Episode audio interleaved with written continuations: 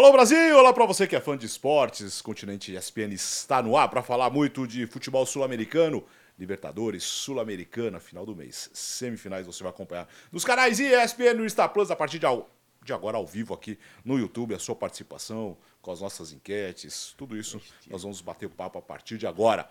É, por onde andaria o William Tavares? Neste Principalmente momento, Oswaldo Pascoal. Cadê? Numa- Cadê? É numa Neste praia momento. dessas aí, ele tá. Ou em algum realmente- aeroporto rumando para algum lugar. É, porque ele disse que ia atrás do sol, né?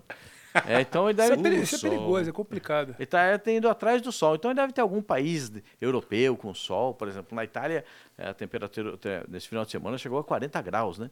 Então ele deve estar E indo tem, tem verba para isso, É, né? O a William quê? é um cara- Ah, meu garoto. Mas o pode, é, segundo, claro ele, que segundo o William Tavares, não pode falar que são férias. Ah, Porque, que é- porque é sete dias é descanso programado. É, descanso Descanso programado. programado, Ah, isso né? é verdade. Se contar isso lá em tem casa, isso, Pascoal? é, eu também ninguém acredita. É, o William Tavares é gente boa demais. eu- Ele merece, merece. E ele falou o seguinte esses dias, como que é? Só, só, só pode falar que são férias depois de 15 dias. É? Mas eu vou tirar duas semanas, 14, 14. dias. Descanso programado. Descanso Ou programado. seja, semana que vem também não tá aqui. Muito possivelmente não. É, muito possivelmente. possivelmente. Isso aí, rapaz, mas promete que depois Mas pega faz. gosto e não quer voltar. o duro é- problema. perigo é esse, viu? Escuta, Perigo nós vamos é falar esse. muito de Libertadores Sul-Americana. Lógico, a decisão é só no final do mês, a partir do final ah, de setembro e começo de outubro. Mas você esteve no ah, semana passada com a seleção brasileira e o Fernando Diniz, que terá aí ah, ainda nessa terça-feira o jogo contra a seleção peruana e depois foca na decisão entre Fluminense e Inter. Que momento vive o Diniz, né, Pedro?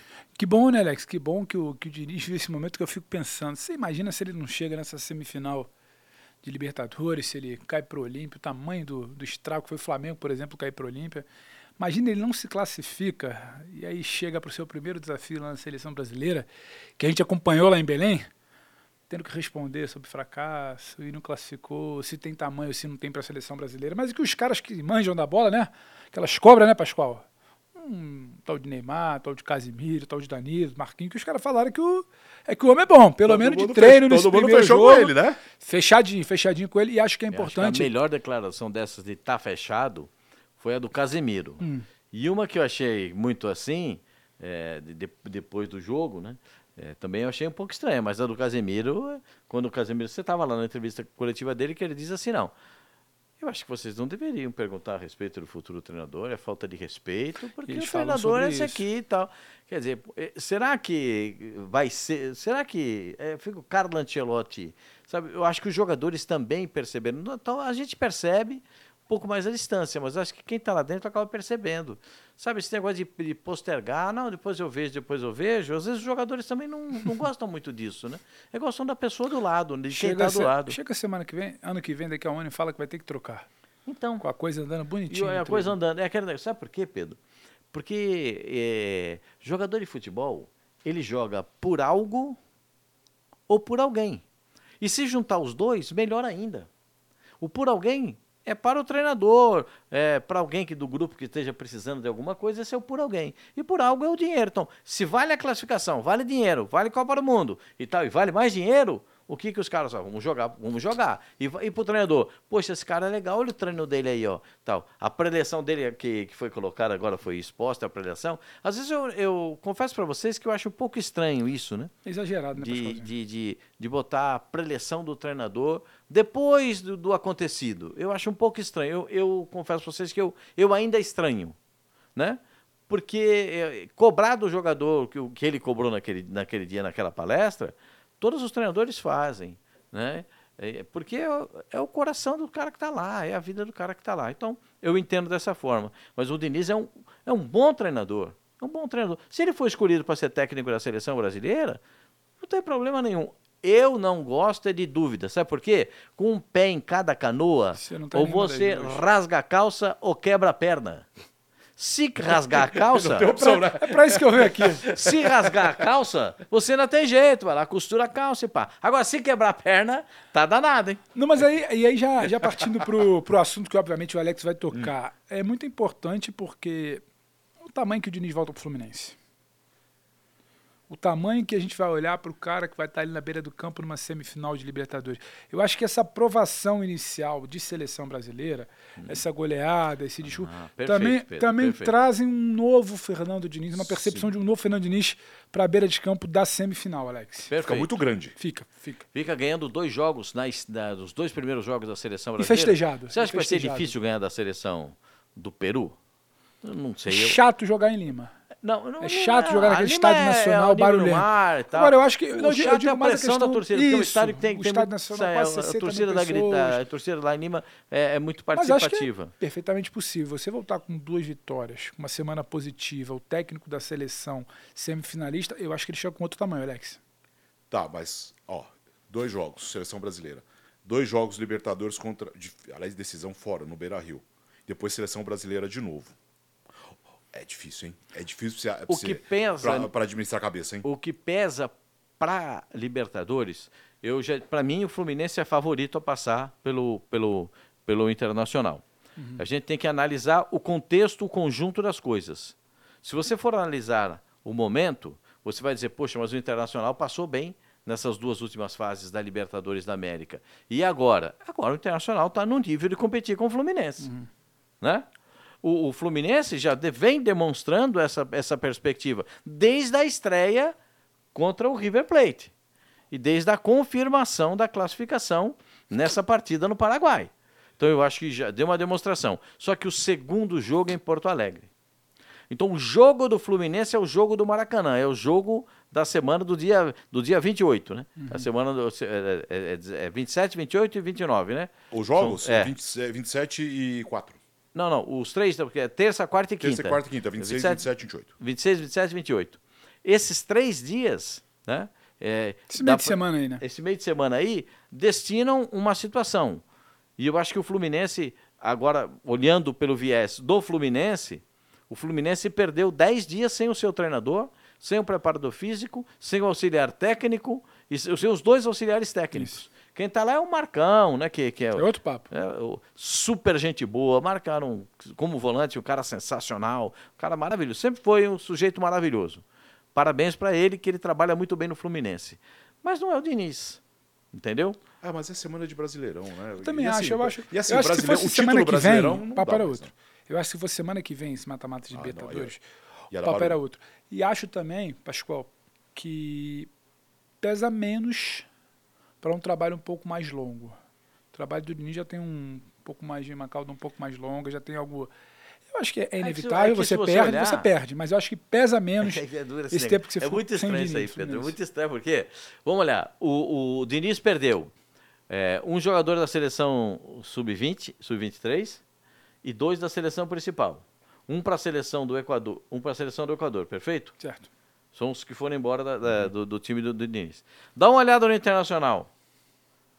O, Internacional- o- o Internacional perdeu um para a seleção dos Estados Unidos, um para a seleção brasileira, seleção do Equador, seleção do Uruguai. Vai contando aí. Não, seleção do Uruguai, dois, né? Porque aí são, são O Cudê não precisaria de mais tempo hoje do que o Diniz? então, o Cudê precisaria de todos os jogadores juntos para poder dar sentido à coisa. E tem entendeu? uma perguntinha, já tem uma perguntinha aqui no nosso vídeo, né, Alex? Já tem? Diniz, ou Cu- Diniz ou Cudê, quem é melhor? E aí eu não acho sobre quem é melhor. Quem é melhor é muito amplo. É o que você pensa de Sim, sim. conceito de jogo, que o Cudê Uhum. já fez, que o Diniz ainda busca fazer.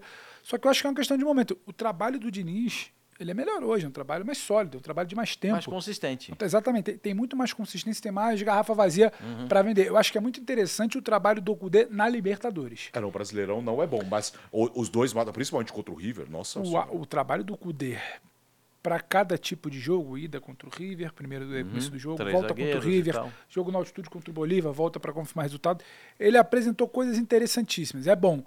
O Inter que chega à semifinal chega com uma casca um pouco maior por causa desses quatro jogos, por causa do Cudê também, além, claro, da grande janela de transferência.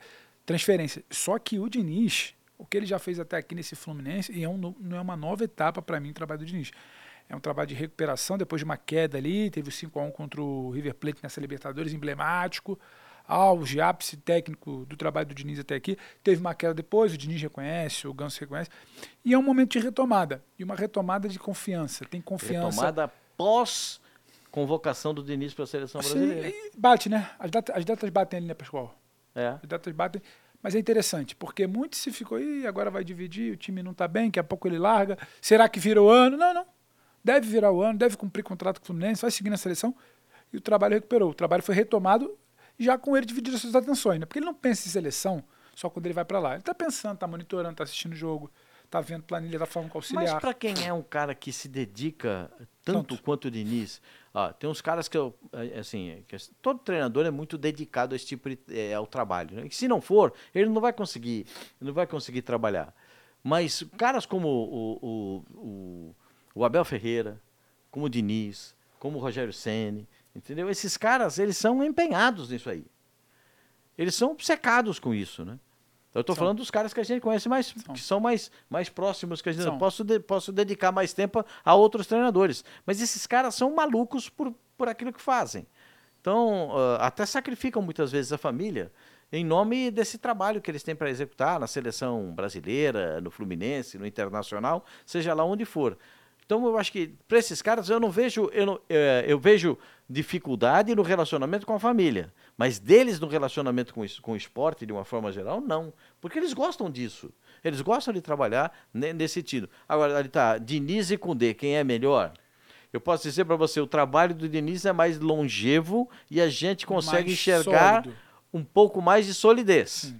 É, mas o trabalho do Cudê, ele, ele, ele é cirúrgico ali na, pra Libertadores. Por, Isso, por isso, por Libertadores. isso iguala na Libertadores. Mas se você pensar no Cudê, o que ele fez no, no Atlético, quando ele vol- voltou para o futebol da Espanha, o que ele fez na chegada dele no, no, no- no Internacional, aí você fica, pera um pouquinho, alguma coisa não está funcionando bem, alguma coisa não funcionou bem. Mas vou só ampliar o Cudê. As contratações do Internacional na parada, na, na, na- na- Ajuda, hein? nossa, só esse rapaz aí, esse Ener Valência, que a gente falava que não é à toa que ele é o terceiro maior artilheiro da Europa. Ele não é, ele não é terceiro, maior terceiro artilheiro da Europa de graça. Marrento, mas decisivo. É, Nossa, eu quero um desse claro. no meu time. Opa. Poxa. Chega, chega de bom moço que não faz gol. Ah, bom moço a gente bota aqui pra bater papo, pra debater, Vem pra aqui sentar na a- mesa com a vem gente. aqui com a gente, né, Pedrão? Dentro de um respeito ali, ele tem, tem, um- tem um tamanho, né? Sim. Tem uma envergadura, É. tem a pose dele, a gente respeita. Agora, decisivo, eu tô com o Pascoal. O trabalho do Cudê passa muito pelo que ele recebeu, pelo que o Inter recebe. E ainda o trabalho do Diniz- recebe lá outro bom lateral esquerdo. o Eu não sei trabalho como do é que ele Diniz está potencializa, potencializa muita gente. Esse Dalbert é bom do lateral esquerdo. Eu não sei como é que ele está fisicamente. Ele vem de uma cirurgia no joelho, longo período de recuperação, mas ele bom, ele bem preparado, ele é um baita lateral. É, mas o, o, o trabalho, o trabalho do Diniz oscila muito. Ele tem, ele tem momentos de uma oscilação muito forte, né? Sim. Aí, vem, aí que vem a crítica. Todo mundo espera tal queda do trabalho dele. E ela chegou esse ano depois da goleada pro River. Mas eu acho que tem uma questão diferente para esse ano. Teve a retomada. Em outros lugares ele não teve essa retomada. Tem a retomada, tem um time confiante, tem muito mais tempo que os outros trabalhos e tem um peso para mim, Alex, de, de respeito. De quem olha, de quem encara, de quem tá com ele, é o É técnico da que a seleção torcida brasileira de São hoje. Paulo ficou com- aquela imagem, né? Do time. Mas eu concordo sobre a oscilação. Que o time de São Paulo estava galopando, né? E de Disparado, né? E de repente deu uma parada e aquele E acho que ali declínio. tem, tem, muita, tem muito componente externo ali de troca, ano político, virada. Tem muito não, e disso tem ali pra muito daquela também. discussão dele com o Tietê, aquela, Muito. aquele, aquilo lá não, não ficou bom. Aquilo não ficou bom. Agora, né, a gente imagina, tudo é aprendizado. Ele aprendeu com aquilo, ele aprendeu com alguns outros momentos, aprendeu com o Internacional, chegou na seleção brasileira. Gostei muito da postura dele na entrevista pré-jogo e pós-jogo. Você estava lá, né? Acho que a postura dele pré-jogo e pós-jogo, uma postura perfeita, analisando os fatos, não, não, não omitindo nada, é, participando, sendo direto, objetivo. Não briga contra o que o campo fala, né? Não, não discute com a imagem, né? Do que viu, né? Mas o Não Brasil, tinha como brigar também, né? o Brasil também Tava você- bem, tá, a imagem tava boa. É, mas é, você Sim. sabe de uma coisa, Alex? Era aquela, sabe a história de você falar assim: "Ah, ganhou. Ah, o Tite ganhou de 5 desse time da Bolívia". Tá lembrado disso ou não? Eu Aí os caras que- já começam, esse time ganhou de 5, o Tite ganhou de 5. Aí o que aconteceu? Fez 1 a 0 só no primeiro tempo, perde um pênalti, Neymar perdeu o pênalti, os caras já ficam, ó, tá vendo? Precisa ver direito esse segundo tempo. Aí no segundo tempo é arrasador. A entrevista do goleiro da Bolívia, para mim, é sensacional. Sensacional. Não tem como parar o Brasil. Eles atacam de todos os lados, é pela esquerda, pela direita, é por dentro, é pela meia, E e, vem o é por lateral e sobe. E é, é impressionante. Nós- a gente não sabe como parar, é, é E verdade. ele levou essa desse esse, esse- esse perfil dele, dessa intensidade, né? De tudo. seleção É brasileira. o, ca- é, é o ponta que joga aberto, é o ponta que inverte, é a bola que se agrupa para um lado para inverter para outro, para pegar com contra um. Abre o é o corredor lateral pro passando lateral. por dentro, é o Neymar de frente. É. Então, tem, tem coisas, tem signos ali do trabalho do Diniz que você repara nessa seleção. E no Fluminense tem outra coisa, tem esses signos e a engrenagem é muito bem azeitada. É, o que você vai ver a diferença, sem comparar pessoas, sem comparar jogadores, porque eles até começaram juntos, Neymar e Ganso, né?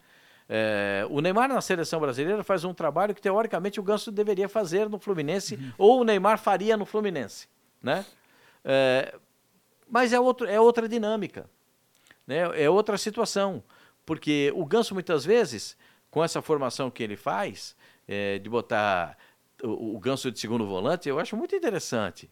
Porque ele dá um reforço ali pelo lado esquerdo, dobra o lateral, dobra lateral com ponta, se jogar Marcelo com Keno, entendeu? Aí volta o Ganso para fazer a marcação, aí joga no, num 4-2-4, só que os dois meias têm obrigação de voltar, os dois meias do lado. Enfim, são coisas muito interessantes que interessante. tem, que a gente pode aproveitar. E eu gostei da da pressão dele quando ele diz, né? Vocês vão lá e dão a vida dentro do campo, que é futebol, que é o nosso jeito de jogar.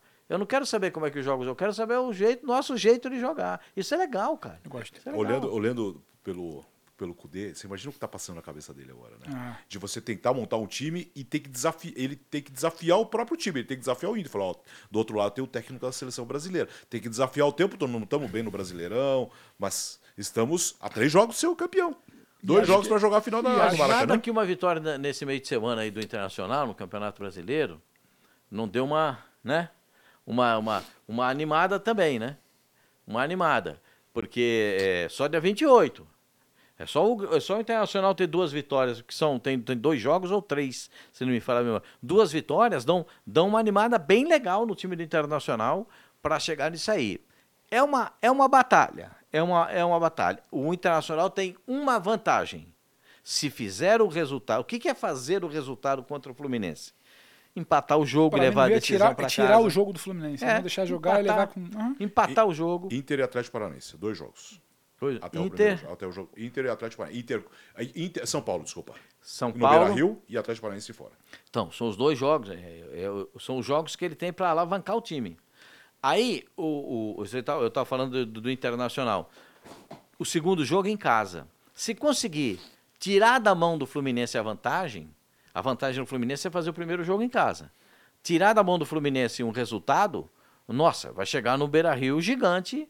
O gigante de Beira Rio já é um gigante, um estádio gigante. Sai do gigante que é o Maracanã, vai jogar no Beira Rio com uma pressão tremenda na torcida. acho- em eu acho que o Inter- resultado. o Inter Aí é taco a taco. Eu, eu- Rio, a né? Fluminense está mais arrumado? Tá. O Fluminense está mais preparado? Tá. O Fluminense está num estágio melhor de futebol? Está. Mas é Libertadores da América. Isso não garante só a classificação por um time. O meu favorito é o Fluminense, porque eu acho que sempre tem um favorito. O meu favorito é o Fluminense. Mas eu não descarto o Internacional, não. O Fluminense tem a vantagem pelo trabalho do Diniz, pelo que esse time voltou a jogar de bola. Mas o Inter, ele vem ao Rio, não vem não, ele vai ao Rio, no caso, um, para tirar o jogo do Fluminense. E ele tem sido assim na Libertadores, ele monta uma estratégia para cada jogo, ele negocia, não necessariamente ele quer impor, que pensa o porque o trabalho é recente. Ele vai ao Rio para tirar o jogo do Fluminense, tirando o jogo do Fluminense, levando um empate que seja Beira Rio, aí é um outro papo, aí é em casa. E eu acho que uma questão de casa, de decidir em casa, iguala um pouco mais a coisa para o Inter. Não tem sido fácil para quem vai ao Beira Rio nessa Libertadores, Não. especialmente no mata-mata. Mas o Fluminense tem uma questão ali do, do, do início, do Maracanã, do seu jogo. É ver, é ver o quão capaz de tirar o jogo do Fluminense no Rio o Cudê pode ser. Júlio César Batista ligado aqui, Diniz é um baita treinador. Galo Soca, Diniz é excelente treinador. O Eriton, Inter é bola no Valência, seja o que Deus quiser. Mas faz gol, viu? Mas faz E gol. ele não precisa de muitas, não. Ele se garante. Nós vimos esse mata- desses dois mata-mata no, no Beira Rio. E, e, e assim, decisivo o Beira Rio. Ele é inteligente. Sabe por quê? É, ele na Turquia, como é que ele jogava? Ele jogava ele aberto pelo lado para puxar a diagonal. No Internacional, tem o Wanderson que joga aberto E o que, que ele faz? Quando a bola vem no Wanderson, ele já Uhum. corre no segundo pau na, na, na grande área. Porque o Wanderson não cruza curto, sempre é o cruzamento longo. Então ele é inteligente, ele já se posiciona. Ou então, quando vem um lance da direita, que o Maurício que faz os lances pela, faz a jogada pela direita, jogador de seleção, né? Uhum. vai, vai na direita, repare que ele nunca está dentro da grande área, ele está sempre perto da marca do pênalti, porque o cruzamento vem para cá. Então ele está pegando o jeito dos companheiros, do estilo de jogar dos companheiros, e isso tem que ser rápido, o cara tem que, ser tem que ter percepção. E os craques têm percepção mais aguçada, né? Ele, é- esse cara é muito bom jogador, muito bom, muito bom. Bom, Fluminense Inter, então, no final do mês, primeiro jogo no Maracanã, decisão no Beira Rio. Vamos falar um pouco de Palmeiras e Boca. Esse jogo você vai ver na quinta-feira, dia 28, aqui nos canais ESPN e no Star Plus, com exclusividade. Primeiro jogo em La Bombonera, quarta semifinal consecutiva ah, do Abel Ferreira, desde que chegou ao Palmeiras. Dois finais, dois títulos. Sabe jogar, hein? Sabe jogar, sabe jogar esse tipo de decisão. Aprendeu. Esse, pra mim, tem até menos papo. Tudo que o Boca tem nesse confronto é a bomboneira e uma esperança num, numa bola de muita qualidade que o Cavani possa ter. Agora, o trabalho, a vantagem de mando de campo é do Palmeiras, a vantagem de trabalho é do Palmeiras, a vantagem de costume com esse tipo de jogo nas últimas temporadas é do Palmeiras. E olha que Tudo- o Boca é o time copeiro, hein? Que tudo- a gente, que, que a gente sempre Tudo fala. que o Boca tem é essa tradição, essa história e a bomboneira no momento. Não tem, não tem para mim paralelo entre os trabalhos de Boca e Palmeiras no momento. Mas é o que o Pascoal fala, é semifinal de Libertadores. Semifinal de É Libertadores melhor uma, jogar. É uma, é melhor jogar. É uma, é uma bola que, que escapa pro Cavani na bomboneira e o Boca não, não toma mais, o Palmeiras fica travado. O Boca tá- e, não esco- e não escapa, não consegue resolver, por exemplo, desculpa, Pascoal, uma substituição, uma resolução para o problema, que é a ausência do Dudu. É, então, esse- esse isso é um- pode igualar. Fora Esse é um- isso, fora esse isso, é é um o pro- Palmeiras bem favorito. Esse é um problema. É, Claro que o treinador do Palmeiras tem o seu estilo de visualizar as coisas. Como ele usou três zagueiros naquela partida, é, num jogo que para mim já estava definido contra o Deportivo Pereira, Hum. ele entra com três zagueiros. Ele não entrou com três zagueiros para Pra- para especular, entendeu? Ele entrou sabendo o que ele precisava fazer. Ele sabia que ele ia jogar na Argentina contra o gigante argentino, ou contra o Racing, ou contra o Boca Juniors. E o terceiro zagueiro, se você vai jogar contra o Racing ou contra, contra o Boca Juniors, você vai ter que cuidar da bola cruzada na área. E você precisa do terceiro zagueiro. Ele treinou o time eh, valendo. Treinou, Ele treinou começa, o time ele começa jogando. a testar. É, Começa a testar. Começa a, começa a testar. Ah, Os assim- três assim zagueiros foram também, bem. Assim também, e já muitas vezes, é o que o Abel fala, não é uma novidade. Muitas vezes ele baixa com linha de três ali, seja para alguém sair jogando, seja três caras de ofício. Sim. E ele também começa a testar o que ele vai fazer com aquele lado esquerdo do ataque, Pascoal. Sim, porque Sem ele dúvida. vai jogar no, no, no, no, no- no meu modo de ver, ele vai jogar no, no 3-5-2, né? Os dois laterais, os, os, dois, os dois volantes, um meia, o Veiga, e dois atacantes, né? Por quê? Porque o Rony vai sair em diagonal, aquele espaço ocupado pela direita fica para o volante, eu não sei se vai ser o Gabriel Menino, pode ser o Gabriel Menino, é, o Rios, que, tem, que jogou essa partida contra o, Depor, o Deportivo Pereira, jogou aberto ali, é, não- pode ser, mas é um volante que vai ocupar aquela posição. O Zé Rafael centralizado, o Veiga fazendo aquela circulação entre a meia esquerda e a meia direita para abrir espaço para a passagem do- dos, dos atacantes. É o jeito que o Palmeiras tem. Se jogar com três zagueiros. Se jogar no estilo um pouco mais agressivo contra o Boca na bomboneira, ele vai ter que escolher um dos meninos para jogar. Aí é que é o fato. Não né? acho, não acho que vai ser essa agressividade na bomboneira, Eu não, Pascoalzinho. Tem um jogo de volta, faz o. Faz É. o feijãozinho com arroz na segurança, pode buscar uma bola, pode buscar um Como gol, disse mas o Romero, né? O duro não é jogar contra o Palmeiras, o duro é jogar no campo do Palmeiras. que é duro pra muita gente. que é duro pra muita gente. É no campo do Palmeiras, porque ele foi reclamado do gramado, que é gramado sintético, mas que ele jogou é, na Holanda com gramado sintético e tal. Eu acho isso tudo. mu- O cara quer reclamar, ele pode. Mas foi aprovado pela FIFA. O Palmeiras não fez.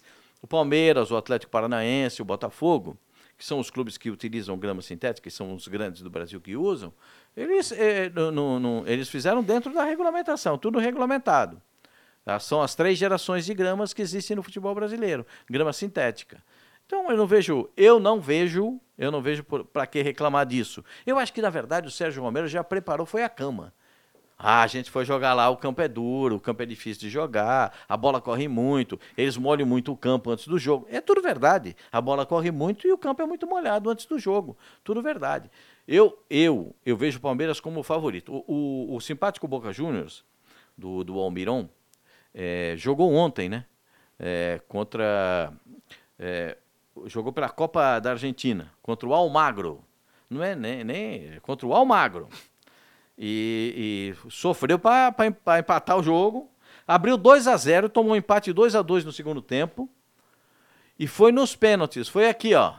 O Romero pegando o pênalti de novo. Assim como o Racing. Aliás, o Boca se classificou com 2 a 0 né? Aí, aí é, É. bom falar, é bom saber que essa coisa de levar de levar para pênalti não é bom negócio. O Sérgio É Romero igual pega quando a gente fala para porque o Corinthians joga pelo, pelo pênalti porque sabe que tem Cássio. sabe que tem quem resolva. Então é bom, é bom ficar atento também a isso, Pascoalzinho. É. É um ponto Esse é um, É um ponto, ponto a ser ser conversado observado, sobre é. o jogo, claro. É, ser observado. E se tiver pênalti com o Sérgio, o, o Sérgio Romero, não sei se vocês já viram o Sérgio Romero pegar pênalti. Ele é um cara que pega, assim, é, um cara que tem uma qualidade enorme é, e ele espera até o último momento para definir para que canto vai cair. E ele induz o adversário para bater no lado que ele quer. E, se, e o cara, se, o se não bater com muita força, ele chega na bola. Tem que bater forte e não ficar olhando para ele. E decidido para bater na bola. Porque se você for olhar para ele, ele vai te induzir para um canto. É impressionante. Ele tem uma, uma pressão psicológica muito grande em cima do batedor. Na bola tem muita diferença. Ó, o Boca se classificou nas quartas com 2 x 0 contra o Racing. Contra o Nacional nas oitavas, 2 x 2 depois 0 x 0 de novo. E jogando um, fute- um futebolzinho. É o que você fala de copeiro, é o que o Boca tem para oferecer hoje. Copeiro, Que tem- que tem- Romero, tem- tem o seu valor, tem o seu Cavani, peso. Cavani. É E muita bola cruzada é na pouco área. Pra você, é pouco para você ganhar uma Libertadores hoje em dia. Mas é chato, é embaçado. Volta de lá com empate. Aí chega aqui picotando, antijogo, e tira a velocidade do Palmeiras. Sabe que o jogo aqui corre um pouco mais pro Palmeiras no área. Aí tira, aí o tempo vai passando. Aí você passa três tempos sem fazer um gol, a ansiedade começa a bater. Levou para os pênaltis, a coisa tá aberta. Só que eu acho que é muito pouco provável a gente ver uma eliminação do Palmeiras porque o Boca jogou bola. Isso é pouco provável para mim. É muito Ah, que mais o Boca algo... tenha jogado mais que o Palmeiras. É, não, o Boca, o, Boca, o Boca avançou jogando bola. Acho pouco provável porque esse Boca não é de jogar bola. Ele É, vai muito mais não ali na conta do Boca chá. nem, na- nem no jogo de ida. Não, não. Do tipo, se for 0 x 0 tá tudo bem. Tá tudo bem, vem aqui, segura o jogo de novo e espero E pra vamos ver o que ver, vai tem goleiro. Tem um É, goleiro. é, o, o. Boca joga num 4-3-3 estranho, né? Porque joga com três volantes, ele não joga com meias. já, diz, já diz muito sobre o não jogar. Eles eles jogam num 4-3-3 com três atacantes, dois jogadores de beirada de campo e um centroavante. Que Olha é... o hiato de criação. É bola. E, e aí, por quê? Porque os laterais passam, porque os, os volantes ficam, Bola os levantada. laterais passam e a bola cruzada na área para a chegada do centroavante. Então, é, é- é esse o plano de jogo do, o plano de jogo do Boca. Não precisa ser muito, muito gênio para analisar como é que joga o Boca. Agora, o Almiron é um treinador que já, já, já fez estrago aí, né? Já enfrentou, já enfrentou o Grêmio em decisão de. aquela decisão da Libertadores. Era ele que era o treinador do, do, 2017? Lanús. É. Lanús de Ele era que era 2017, o treinador do Lanús. Aliás, o, o, o Romero pegou dois pênaltis contra o Racing e dois contra o Nacional. Perfeito. E ontem ele pegou, do, eu não sei se ele pegou os dois, acho que um, pegou os, ele, ontem ele pegou dois. Ontem Dois. ele pegou dois. É. Dois também. Ontem ele pegou dois, um com o pé e o outro que ele fez uma defesa, a bola ele pegou fácil. E o outro ele pegou com o pé e a bola subiu. Bom, Bruno Bezerra, um abraço pra você, pro Silvio Vilomar. Aqui é Fluminense. O Anderson Tomás perguntou: e o jogo da seleção sub-23 de hoje? Foi adiado, foi cancelado, aliás. Cancelado. Foi Em cancelado esse virtude jogo. dos problemas. Isso. Esse jogo seria transmitido na ESPN também. No Star Plus, a enquete, a primeira, quem é melhor, Fernando Diniz, 82%, Cudê, 17%. Bom, para vocês, então teremos o Palmeiras na final, né? Imagina-se que sim, mas Atenção acho- para o recorte aí, não, não brinca. Não brinca imagina-se que, que sim. Eu acho Mas, que sim. porém, eu sempre digo uma coisa: é melhor jogar. É melhor. ah, Não dá pra gente falar antes, é melhor jogar. Porque eu já vi o Palmeiras muito bom contra o Boca Juniors. E o Baldaquino fez um estrago no, naquele, ah, em 2001, né? O Baldo O vocês estão lembrados disso, Opa! não? Ou só eu que. Infelizmente. É. Infelizmente. O Baldo aqui. O, o Fernando tá, tá voando até, tá assim, flutuando até daquela entrada que ele tomou dentro da grande área. Mas não foi Um nada, Pênalti não foi nada. escandaloso na marca, bem na marca do pênalti, que o Baldaquini mandou seguir. Uma das coisas mais malucas que eu vi no futebol. Acho que o mais maluco que eu vi em termos de futebol foi Corinthians jogando contra o, o- o Boca no Pacaembu. Aquele dia, Nossa Senhora. Jesus! O Corinthians foi atropelado pela arbitragem. Eu não esqueço. Foi, foi, foi, foi, foi, foi difícil, foi difícil. É que nós gostamos de estar nos estádios vendo jogos, né? Então tem, tem dias que é duro, viu?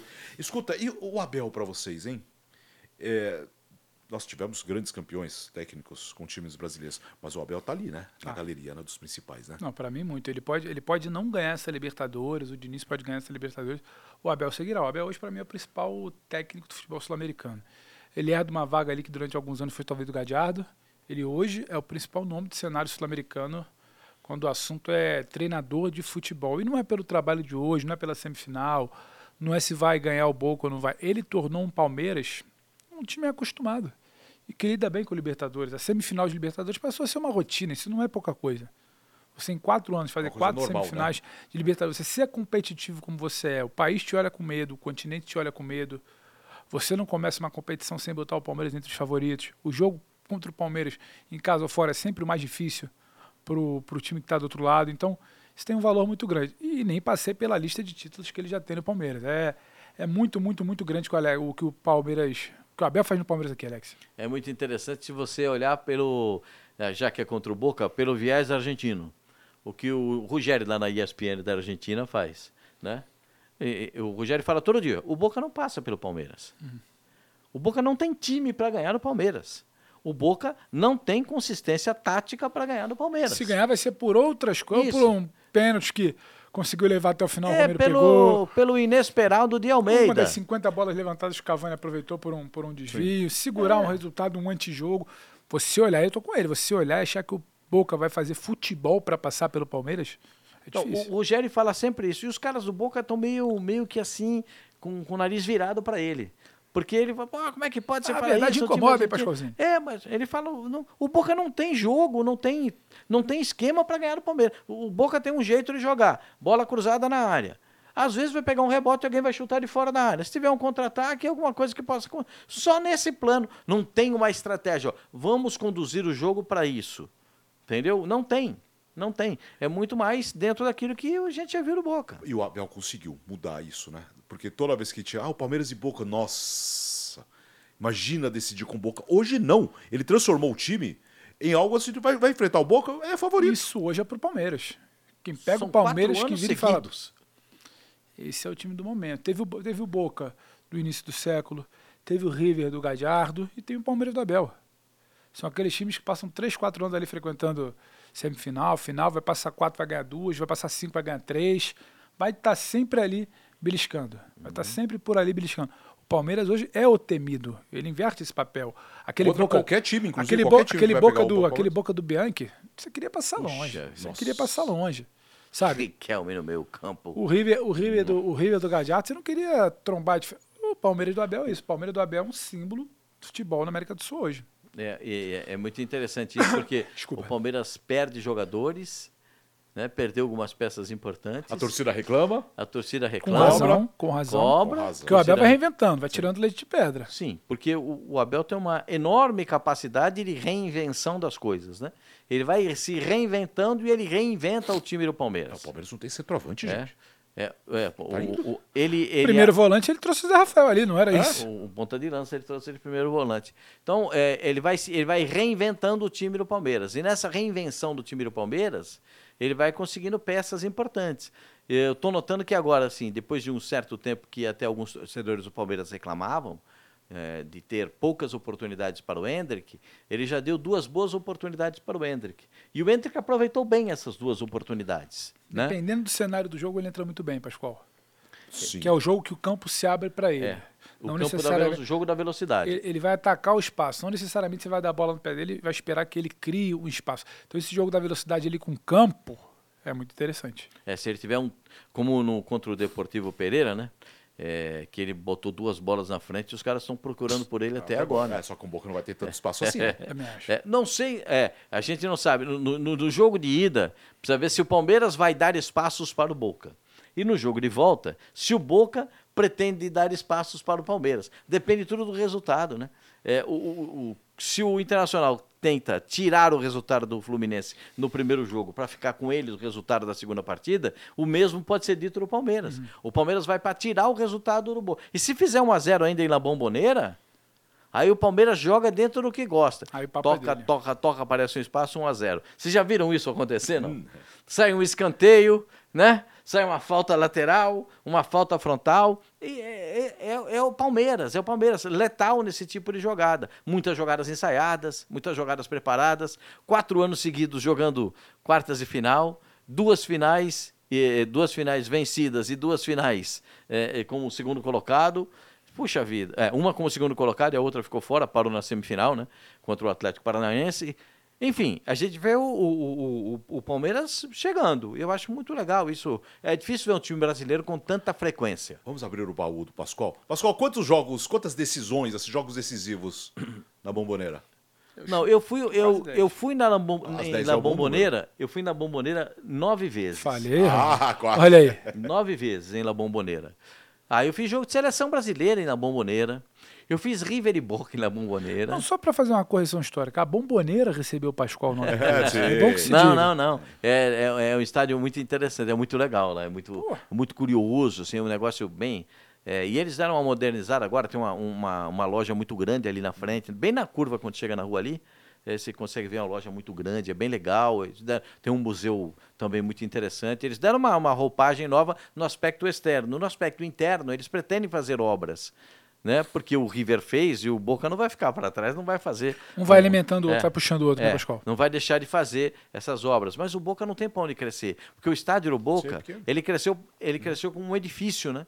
Então, o cara que vê o jogo aqui em cima, ele, ele, ele, ele grita para baixo. Então, você escuta o cara gritando lá embaixo. Lá em cima vai o som lá embaixo. Então, eu já tive muitas vezes aí na Bomboneira. E como que é o, o repórter, assim, um repórter brasileiro no campo, hein? Lá no cantinho do lado da... da- Não, porque é o seguinte, é, lá não tem Perto muito banco, né? espaço.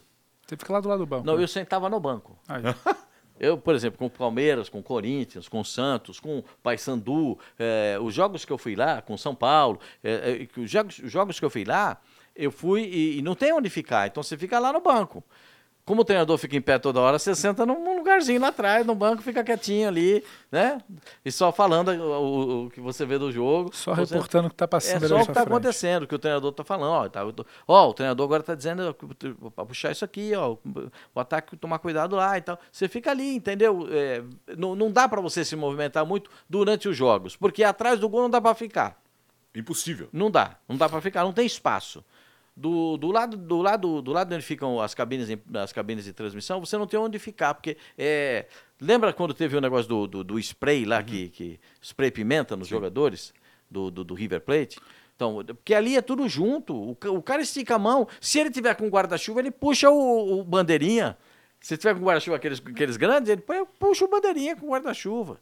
É mais ou menos o espaço que tem da Rua Javari, do Alambrado, para simplificar, né, para quem é de São Paulo, da Rua Javari, do Alambrado para puxar ali pra- do banco de reservas, e, e na, na bomboneira é a mesma coisa. Então o repórter fica lá no cantinho, lá escondidinho, É, lá, mas o repórter de televisão, porque o repórter de rádio ficava atrás do gol, né? atrás do gol. Dava um jeito de ficar. Dava, né? Depois o gol ficava na cabine em cima, aqui não dá pra Não, ficar atrás do de gol. né? início a gente ficava no campo mesmo. Aí depois a Sul-Americana é, é, uma- pediu para só repórter de televisão. Então a gente ficava na cabine e descia depois para fazer a saída do vestiário. E lá você fazia, eles descem antes de chegar no vestiário, não descem e entram no vestiário. Tem um corredor. Desce, né? depois sobe. Tem um corredor, eles descem e sobem.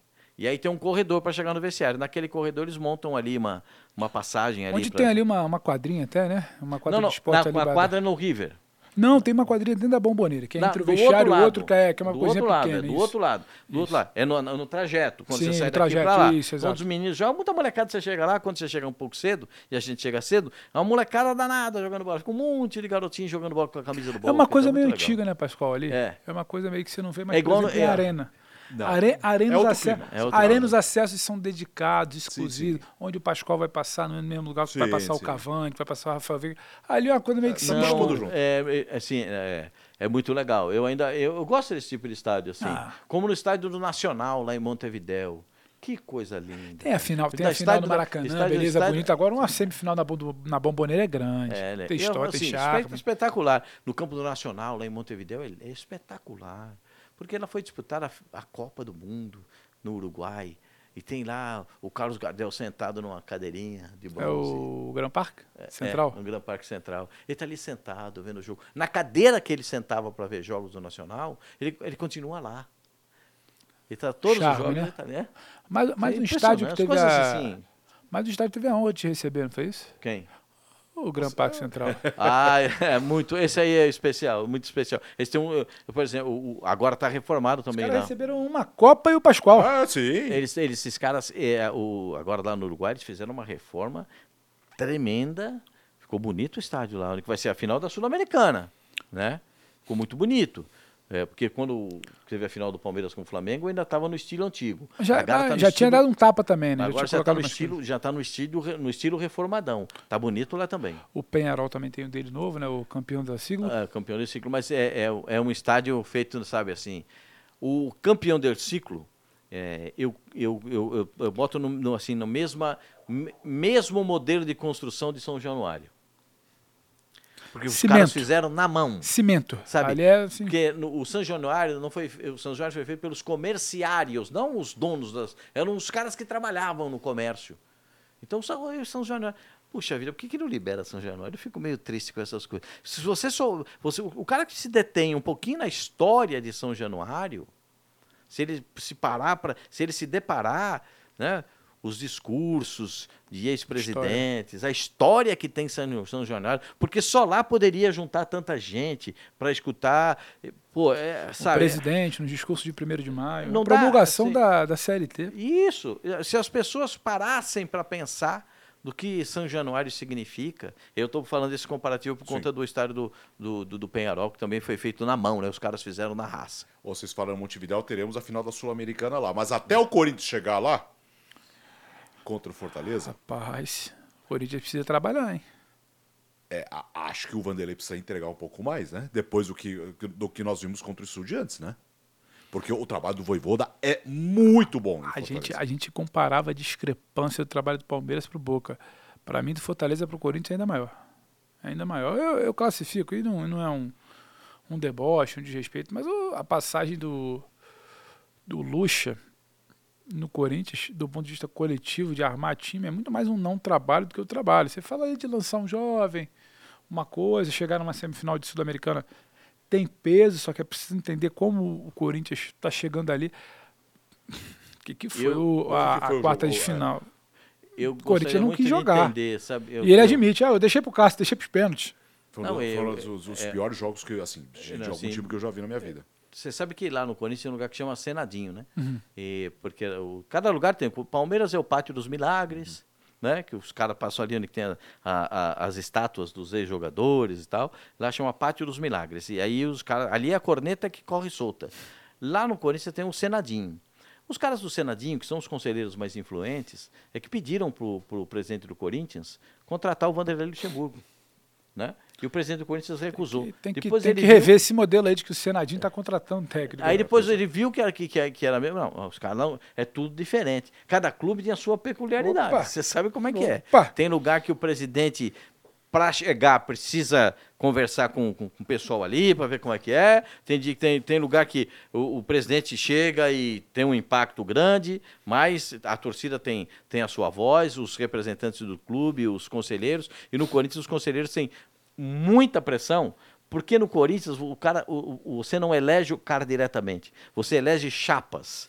Então tem chapinhas e chapas. E você precisa As ter essas chapas chapinhas- para passar. Isso, você vai precisar do, do apoio das chapas e das chapinhas para poder. É, é, é tudo meio que é, é meio, não é tão simples Não, assim e é- e é- como e a é gente imagina. Feito, feito para dar errado, é feito para perpetuar essa gente no poder também. Não é, não é interesse também modernizar a coisa ali, né, Pascoal? Não, eles até não quiseram urna eletrônica. Eu, eu acho uma besteira tremenda. Tem que ter urna eletrônica. Não, não vai, não vai ter urna eletrônica na eleição do Corinthians.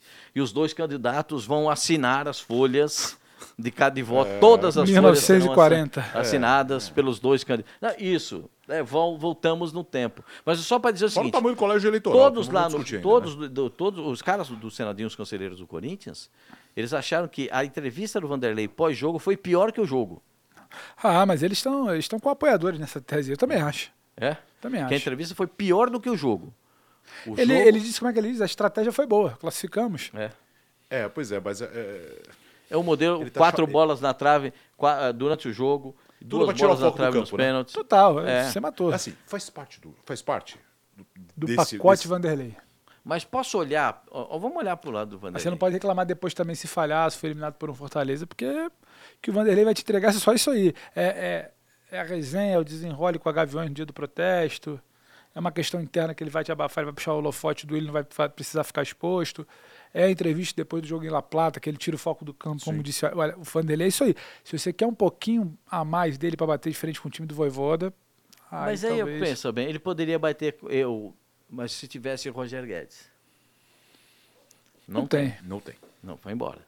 Vai Não vendo tá, que não tá tendo nem o Renato Augusto quando então, tá em campo. vai vendo o tanto que ele vai perdendo, E muito por ele. O tanto que ele vai perdendo de jogadores, de, a qualidade do time, quanto que ele vai perdendo. Ele, ele consegue eh, colocar um, um zagueiro para jogar e o zagueiro sai, né? Aí, claro que vo- você vai dizer assim, ah, mas Pascoal, o zagueiro não fez tanta diferença. Não fez. Não fez porque quem entrou jogou bem. Olha pro, pro, pro volante, Moscardo. Né? Moscardo. Aí os caras, poxa vida, o Moscardo, eu não sou, não sou gerente de conta de ninguém, mas o Moscardo passou a ter um salário seis vezes maior do que teve, do que tinha. Sim. Certo? Agora o Moscardo está num nível. Por quê? Porque o, o, o, o Barcelona fez proposta, o Chelsea fez proposta, e a proposta do Chelsea só não foi confirmada por conta do fair play financeiro. Porque o Chelsea não tinha caixa para pagar. Não tem, o caixa, tem caixa. Ele não pode contratar porque vai ultrapassar o fair play financeiro. Os 25 milhões de euros que pagaria para o Corinthians ultrapassaria o fair play financeiro. Então ele não, não pode fazer. Entendeu? É, e ficou de, de, de- quebrar isso, pagar aqui um pouco aqui, um pouco ali, mais ou menos como o Atlético, o, o Real Madrid fez com o Palmeiras no caso do Hendrick. Quebrou um pouco as parcelas mais, as parcelas mais robustas no final e no comecinho menor. É, mas não sei se o Corinthians vai topar isso aí. Enfim, o- eu acho que o Corinthians perdeu muitos bons jogadores. Perdeu o Murilo, foi uma perda impressionante. É, você perdeu o Fagner, ele não está jogando. Renato Augusto. Aí vão passar. Ó, eu tô falando, já falei quatro jogadores.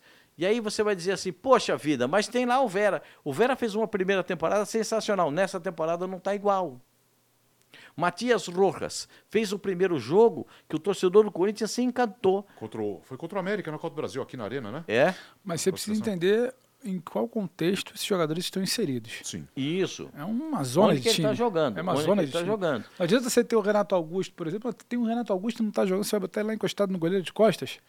Ficar fazendo Foi parede. centroavante no jogo contra que você falou É, do- de La Mas Plata, jogou de então, ponta assim. esquerda contra o São Paulo naquele final Como, da como é que, da como é que o Vitor. Pereira ele corrige o time do Corinthians ano passado? Quando ele entende onde o Renato tinha que jogar, quando ele dá uma recuada, quando ele cede, puxa. Se ficar insistindo em posicionamento Rojas, você vai sabotar o jogador.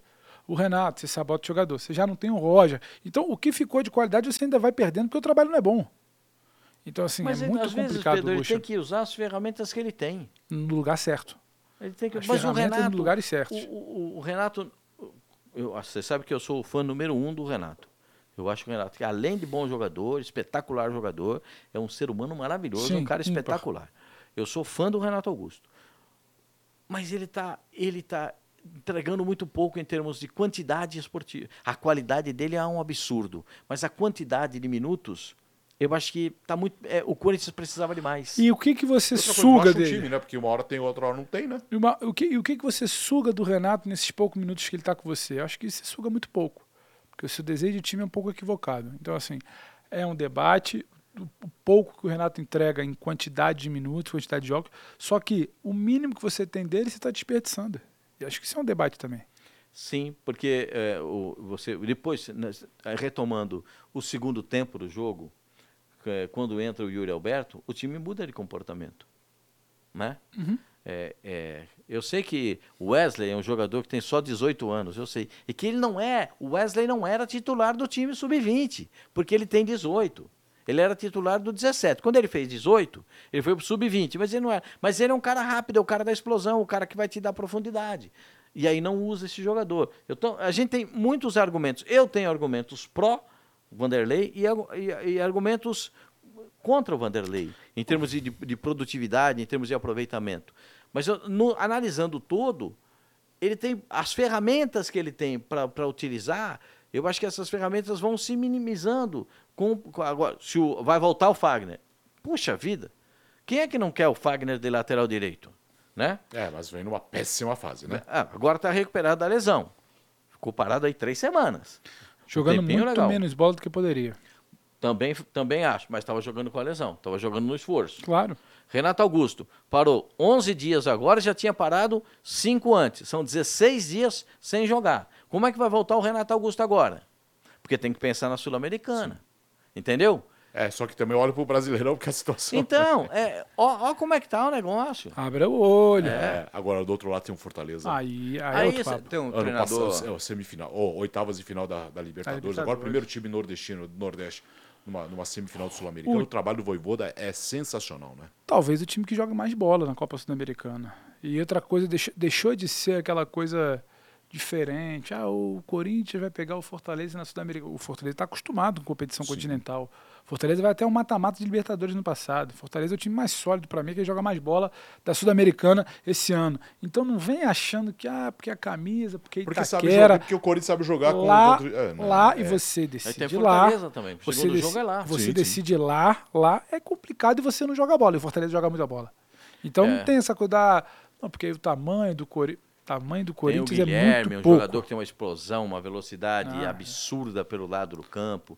Tem, ele pode escolher três tipos de centroavante. Para mim tem o trabalho do Voivoda, Pascoalzinho. O, o Voivoda tem três tipos de centroavante. O Silvio Romero como centroavante de área e dois centroavantes que podem jogar fora da área. Quer dizer, ele, ele, ele, tem modelo de jogo que ele pode escolher, pode jogar com três zagueiros, tem mais utilizado dois zagueiros no uhum. lateral, não está mais naquela fase do, do, do, terceiro zagueiro. Por quê? Porque ele tem dois volantes que tem muita pegada no meio campo. Então, tudo isso leva a crer que o, o Fortaleza esteja, no meu modo de ver, hoje o Fortaleza está mais estruturado do que o Corinthians uhum. como equipe. Uhum.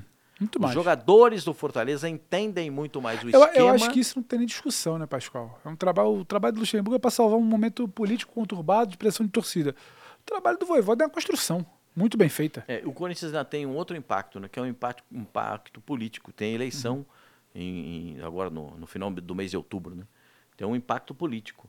Eu acho que isso passa diretamente e, e, por essa situação. E além desse impacto político, tem lá uma reclamação entre os candidatos de que o presidente do Corinthians está vendendo todo mundo e não está deixando nada para ninguém. Já que vai continuar, né? Está recebendo essa grana aí, ó. Não, tá. tá, tá, tá o que ele está fazendo? É, o último trimestre o Corinthians ficou devendo 40 milhões. Nesse, nesse trimestre agora, Jesus, o que entrou dinheiro é uma loucura, entendeu? Mas o Corinthians continua devendo perto de 1 bilhão e 200. E está né? devendo bola também. Muita bola. É, o Fortaleza é favorito, né? Eu acho. Eu acho. Eu acho o Fortaleza favorito pelo que joga, pelo que decide em casa, pelo que o Corinthians não faz. Não é só o bom momento do Fortaleza. Tem um adversário complicadíssimo. Se olha para o Corinthians, o torcedor quando se desprende um pouco da paixão. Por que, por que o torcedor acredita que o Corinthians vai passar? Se não for pelo Cássio, pela camisa. Aí, por, um, quando joga, por uma é, trave. Ah, é, assim, é o, Corinthians, o Corinthians tem assim, algumas coisas. Né? A torcida do Corinthians faz toda a diferença na, quando joga na Neoquímica Arena. A volta não é aqui. Mas em casa, eu, por, por, isso que eu falo que o jogo do Corinthians é jogo em casa. Uhum. É o jogo de construção do resultado. É o jogo do papel do Corinthians. O papel do Corinthians é construir o resultado. Mas eu acho muito frágil fora para se apoiar só no em casa, onde você não constrói largas vantagens. É frágil. O Corinthians passar, Alex, eu, eu ficaria um pouco mais surpreso. Na verdade, todo mundo já ficou surpreso ao passar por isso. O Corinthians ele vai desafiar a lógica da bola, se passar. Porque Sim. não vai ser porque. Não, o Lucha teve uma sacada aqui nas duas últimas semanas de trabalho, deu um nó no voivoda. Não acredito nisso, não, Pascoalzinho. Não acredito. Eu acredito no Cássio, acredito na trave, é acredito eu, no jogo amarrado. Eu tenho uma acredito... frase que eu guardo. Acredita no Yuri Aberto? Eu, um pouco. Eu pouco. tenho uma frase que eu guardo pouco. comigo. Menos do que eu gostaria. Eu nunca duvido do Corinthians. Não, ah, não dá pra duvidar. E não, eu e, nunca duvido. Porque o Corinthians, não por, e não tá por ruim, acaso, eles, tiram, jogo. eles puxam assim alguma coisa aqui dentro do bolso, pá, entendeu? Acontece. Vimos muito o Corinthians, o Pacaembu, imagina, em é. grandes momentos. Não tá, não mas é nisso, é nisso que a gente confia. Então, mas Ponto. não dá, gente. Não, não acontece, não acontece, Ponto. não acontece, acontece. Não sai gol, não sai gol, não sai gol, saiu o gol. Né? E assim, é, é nessas horas que, que, o, que, o, torcedor do Corinthians se apoia nisso. O Corinthians é diferente nessas horas. É, é, é, uma coisa que a gente não sabe explicar. Então, se o Corinthians construir um resultado e levar para lá o resultado, Eu não sei se o Corinthians vai jogar de novo, vai jogar com três zagueiros, vai jogar com cinco volantes. Eu não sei como é que o, porque o, eu não sei como é que o Corinthians vai tentar parar o time do, do, do Fortaleza, fazendo resultado em casa. Mas é a missão que o Corinthians vai ter. É difícil parar o Fortaleza? É. Muito. É muito complicado? É. O time é muito bem treinado? É. É o melhor, no meu modo de ver, o melhor time do Nordeste? É. E da Sul-Americana para né? mim, Pascoal. É, o, o, acho o futebol da Sul-Americana é, do, é muito interessante também. Eu achei um futebol muito interessante. Bem, bem, bem disputado, bem aplicado. É, o Botafogo tem um baita time também na Sul-Americana. É, São mas Paulo, aí hoje o que sobrou, ele deu, ele é. deu defesa, Corinthians Fortaleza. Para mim, Fortaleza é quem joga mais bola. Desses quatro. Pode ser. Pode, pode ser. ser. Pode de, ser. Do, que, pode do ser. que sobrou é quem joga mais bola. Agora, de quem ficou, né? Você tá falando? Sim, sim os quatro sim, semifinalistas. Agora tem uma coisa. É, pro, pro, pro torcedor corintiano, lógico que é título e tal, mas se você passar pelo Fortaleza, vai ficar pensando na final lá no final do ano. Até lá. Tem um negocinho aí no meio para jogar importante. Tem um negocinho de campeonato brasileiro. E né? aí? Vai ficar nessa. É importante. Não. Nesse marasmo de um pontinho ali, acha uma vitória ali, e aí perde mais dois. Vai ficar nessa é, pasmaceira aí? Esse é, é Não difícil, é difícil. Pro Corinthians, eu acho que pro torcedor do Corinthians é difícil. É que é difícil, não dá pra aceitar, o né? clube é difícil, pra, tem eleição no mês de outubro, e isso vai se estender até um pouco mais do que outubro, né, mais dois meses pelo menos. Então é, é meio, que, é meio que complicado isso aí. Mas eu, eu, eu vou falar pra você, eu estou esperando que seja. Esse, essa, essa, essa, essa partida, ou as partidas, elas sejam bem distintas. Para mim, são jogos bem distintos. Um, o jogo do Corinthians, para mim, é muito emblemático quando joga em casa. O Fortaleza pode quebrar isso porque tem capacidade para isso e o América já mostrou que é possível fazer isso. E o Fortaleza é muito mais sólido, pode mostrar dobrado. É. O, o América já mostrou, inclusive o Fortaleza ganhou do América a classificação. Então eu acho que tá bem, bem nesse fio da navalha, sabe? O Corinthians vai precisar muito do resultado em casa. Muito, muito, muito, muito, muito. Uma vitória que seja emblemática, significativa, para botar um pouco de pressão no jogo de volta. Um golzinho só de diferença não vai botar pressão, não. é, mas, É, eu tô com você tá achando que o Corinthians vai fazer dois? Eu tô igual o Pascoal. Acho difícil esse, esse time do Corinthians fazer os dois de diferença, mesmo em casa. Opa, agora no baú do Pascoal, viu muito do Corinthians, né? Em grandes momentos, né? Ah, no Pacaembu, no Morumbi. Eu acho que eu, o, o- assim, eu, eu qualifico algumas situações do Corinthians no Pacaembu, por exemplo. Ah, como, exemplo, ao final do Mundial no, no Maracanã, Ah, eh, eh, do, do Mundial de 2000 no Maracanã, para mim foi espetacular, tal, Dida, e aquele time eh, que era um time diferente, os caras que Dilson. traziam alegria pro, pro, Nossa. pro torcedor do Corinthians. E você É. estava lá com o Luciano do Vale, né? Exatamente. É, e aí você vê, o- eu vi uma, uma para mim a partida mais emblemática. Eu, eu tava na, eu fiz esse jogo na Rádio Globo e que foi a final do jogo contra o Boca Juniors. O dia, é, o dia do jogo, os- a- é, você começa do zero, porque você chega muito cedo no estádio. Aí você começa a ver do zero. Você vê do zero. Não tem ninguém no estádio. Chega o pessoal do, que- da segurança, chega o pessoal, que os ambulantes, aí começa a chegar a, a, a polícia, aí os portões começam a ser testados, a polícia faz a varredura no estádio, e aí a- a- o portão é aberto para a entrada do torcedor, e você vê, a eu estou recapitulando todos os momentos, e o torcedor vai chegando. E o, o ambiente dentro do Pacaembu era denso, não era tenso, era denso. Se você tivesse uma faca, você cortava o ar. De tão denso que era o ar. As pessoas esperando, porque aquele grito reprimido de Libertadores da América, aquilo estava, sabe, incomodando os torcedores do Corinthians. Aquilo incomodou, incomodou demais o torcedor do Corinthians. Até que sai o gol do, do, do Sheik, né? até que o Sheik morde o dedo do zagueiro. Aí o Corinthians é campeão da Libertadores. Aí, gente, aí é outra coisa. Aí é- aquele ambiente denso se transforma em alegria, em explosão. E o torcedor. eu- acho que esse foi um dos, um dos momentos mais assim vividos que eu vivi num estádio de futebol, nessa, nessa construção de estádio. Eu fiz decisão do São Paulo de Libertadores da América. Eu são Paulo nos pênaltis com o Valdir Joaquim do Moraes do meu lado, no meu, no meu microfone gritando pro Zete. Esse bate na direita, esse bate na esquerda, entendeu? É contra o Newells. Não sei se vocês, vocês se lembram disso. Opa! O repórter atrás do gol era eu, né? E, o, e só abria o microfone e o Valdir falava: Zete, esse bate na esquerda, esse chuta no Trava alto. no ar. No ar, porque eu deixava o microfone pro Valdir falar. O Valdir estava do meu lado ali e o Valdir de Moraes, minha saudade eterna do Valdir de Moraes, era um cara espetacular, né? Seu Valdir era maravilhoso. E comigo, então, ele me tratava como um filho. Então, ele ficava ali do meu Ele fazia questão. Ele falava, Pascoal, posso ficar? Pode ficar aqui, seu Valdir, fica aqui. Ele ficava ali do meu lado. E isso, tempos, né? isso era é, muito, isso para mim foi uma, uma, uma, uma sensação muito diferente. O São Paulo ganhar essa Libertadores contra o Nils, no, nos pênaltis. Nossa, o Morumbi fervia. Mas não era, não era aquela tensão que tinha a torcida do Ah, Corinthians. diferente, né? Era diferente, porque o torcedor do São Paulo estava pronto para gritar é campeão. E a torcida do Corinthians estava tensa, porque o primeiro jogo o Romarinho fez aquele gol de 1 a 0 e, e, e aquilo ficou legal. Mas o jogo da volta era o Boca Júnior, gente. Aí o, o, o São Paulo foi jogar contra o Nils lá e o, o, o, o, o seu Tere falou para mim depois do jogo: não tem problema não, a gente vai ser campeão lá. Olha aí. Nesse jogo do Pacaembu, no Corinthians e Boca, nós estávamos aqui na Rádio Dourado ESPN com Cleide Oliveira e Paulo Calçade ali no- na cabine do Pacaembu, vivendo esse, tudo isso. Sabe? Aquele Pacaembu vazio e de repente A aquele chegada movimento. e tal, Aí, é. Até chegar nove e meia da noite. Nossa Senhora. Grandes momentos do esporte, né? Ai. É legal E- isso e, tudo. E, eu- o É Pascoal legal. fala dessa relação quase sempre muito com a saudade bonita. E não tem mais esse tipo de relação hoje em dia. A coisa está cada vez mais distante, fria. fria, né? Não, é tudo muito distante. Por exemplo, eu com, eu com o seu Tele, eu com o seu. Com, o Tele eu tive ainda algumas discussões. É, assim, com- discussão normal, assim, normal. De jornalista com, com treinador e tal. E, e, e, e- mas com o seu Valdir, não. Quando, eu- quando eu discutia com o Tele, quem vinha, vinha para falar comigo era o seu Valdir. O seu Valdir, o seu Valdir Pascoal, entende o Tele? Eu falei, claro que eu entendo o Tele. Eu vou lá dar um abraço nele, ia lá e dar um abraço no Tele, entendeu?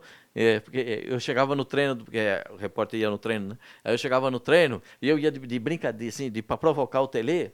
Eu entrava de sapato no treino, assim, pisava no, no gramado do CT do São Paulo, e gramado, e ele falava assim, Ô Pascoal, você vai onde? O Tele falava pra mim. Eu falava, não vou aí te dar um abraço. Não, fica aí. Você tá de sapato. Aqui não é ligar pra entrar de sapato, não. Fica aí que eu vou aí, eu vou aí te abraçar. Aí ele vinha lá, sabe?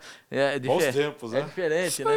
Botava Esquece. escuta, né? Ah. entrevista depois do jogo. Não era coletivo, não era entrevista coletiva, gente. Cada um pegava Cada um uma. falava com, com o treinador e o treinador fala, fazia as entrevistas lá No de vestiário. uma forma geral no vestiário. Fiz isso com o Vanderlei Luxemburgo, fiz isso com, com o Parreira, fiz isso com, com o Tele Santana, eh, fiz isso com o seu Enio Andrade, que- eh, Enio Andrade, que era um gênio e, uma pessoa espetacular, Enio Andrade, com, com tanto treinador, com tanta gente boa, com o Castilho, que foi técnico do Palmeiras também nos anos 80, seu Castilho, que era uma pessoa encantadora, né? Enfim, com tanta gente, né? Com o, o, o, o, o, Valdemar, o, o seu Arenari, que foi técnico do Palmeiras também, ah, e com os dirigentes que a gente pôde, pôde conviver, né? Que eu, por exemplo, o presidente do Corinthians hoje, eu conheci, eu conheci ele, era adolescente.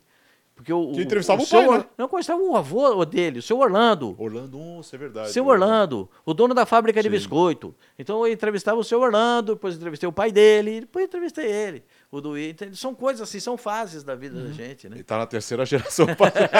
E o Pascoalzinho tá aí. é, tá aqui com a gente. É isso, semana que vem voltamos, tá bom? Ainda sem William. Essa resenha. é, é, tem- é, manda mensagem lá em cima. Não, não, não, ele não vem, ele não vem. Pascoalzinho tem mais uma hora aí. Ele não vem, ele pra não vem, ele não vem. Tchau, Brasil. Até semana. Obrigado pela O William tá audiência. de férias. Valeu. Tchau, gente. Tchau, tchau.